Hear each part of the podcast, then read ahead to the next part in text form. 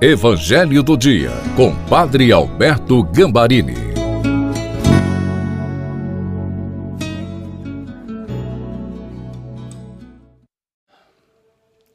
Olá, queridos filhos e filhas! Como é bom estar encontrando com vocês no Evangelho do Dia de terça-feira.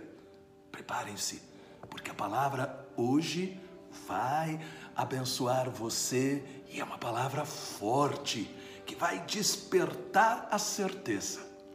Quem está em Deus encontrou o verdadeiro segredo para ser vitorioso, vitoriosa diante da vida. Pai querido, dai-nos a força do Espírito Santo para que nós possamos receber o alimento que necessitamos da tua palavra e o remédio que cura todas as nossas enfermidades. Amém. Em nome do Pai, do Filho e do Espírito Santo. Amém. Proclamação do Evangelho de Nosso Senhor Jesus Cristo, segundo São Mateus, capítulo 13, versículos de 36 a 43. Então despediu a multidão. Em seguida entrou de novo na casa e seus discípulos agruparam-se ao redor dele para perguntar-lhe: Explica-nos a parábola do joio no campo.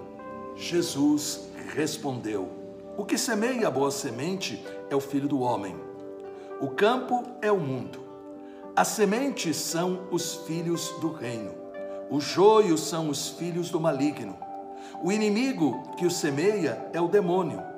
A colheita é o fim do mundo. Os ceifadores são os anjos.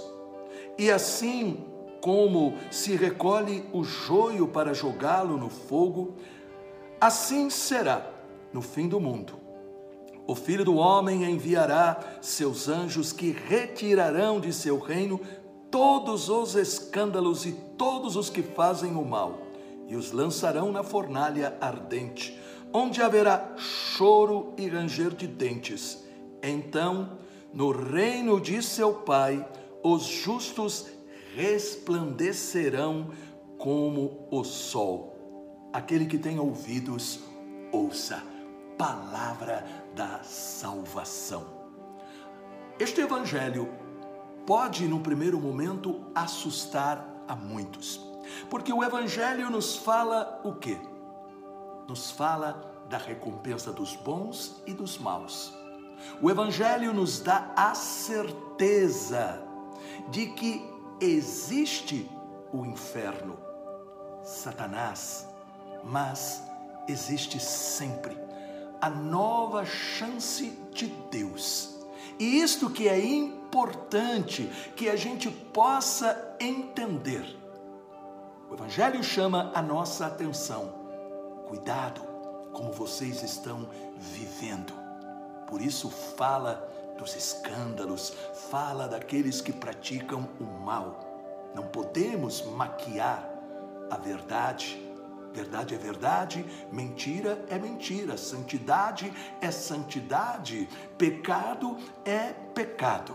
Mas ao mesmo tempo, Jesus não cria medo, mas encoraja a gente a mudar Jesus explica para nós este sentido da parábola do joio e do trigo, a presença do mal e do bem no mundo.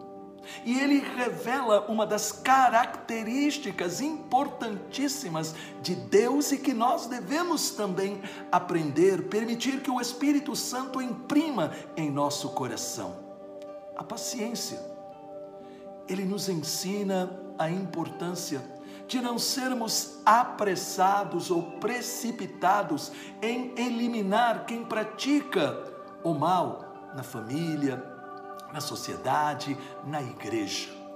Também é importante não esquecer que dentro de nós, dentro de todas as pessoas, existe o bem e o mal. E quantas vezes na nossa pressa de julgar nós podemos errar conosco, podemos errar com os outros. O dono da terra, é Deus. Nós somos a terra de Deus. Jesus é aquele que semeia a semente da palavra de Deus. Por isso nós temos que pedir o Espírito Santo, para que a palavra mais e mais possa de fato renovar os nossos pensamentos, tirar as pedras do nosso coração, para formar em nós a presença de Jesus. E isto se faz pela força da palavra, porque a palavra é o próprio Jesus Cristo. Ele semeia a Ele mesmo, que é a palavra, regando com o Espírito Santo. Mas o diabo não fica parado. O diabo vem semear o mal. Daí, então, a gente entendermos de que o bem e o mal convivem desde que entrou em cena o pecado. E aí nós poderíamos perguntar como é que Deus age diante desta triste realidade. Ele deixa o trigo e o joio, o bem e o mal crescerem juntos até a época da colheita. E ele faz isso, e aqui está a beleza. A beleza de Deus que não enviou. O próprio Jesus disse isso no encontro com Nicodemos lá em João 3. Deus não enviou o seu mundo Deus não enviou para o mundo, desculpem, Deus não enviou para o mundo seu filho para condená-lo, mas para salvá-lo. Deus não quer ninguém longe dele. Mas é preciso entender a paciência de Deus, que deixa o joio e o trigo crescerem juntos, porque quem pratica o mal vai ter a possibilidade de mudar, de se converter. Todos somos sujeitos a falhas, nós perdemos muito tempo imaginando porque nós erramos e porque existe o mal no mundo, ao invés de investir em sermos bons e capazes de inspirar quem erra a encontrar o caminho de Deus, principalmente com o nosso bom exemplo e a nossa fervorosa oração pela conversão de todos. Portanto, quando você errar, creia que com o auxílio da graça, arrependendo-se, você pode se levantar. Você pode, porque a mão de Jesus estará sempre estendida. Nunca desista. Nunca se entregue. Mas agora faça o mesmo com as outras pessoas. Não atire pedras. Quem não tiver pecado, atire a primeira pedra. Mas ninguém vai poder atirar a primeira pedra, porque eu, você, todos nós estamos sujeitos a errar. Mas Deus, porque nos ama, Ele deseja trabalhar em nós.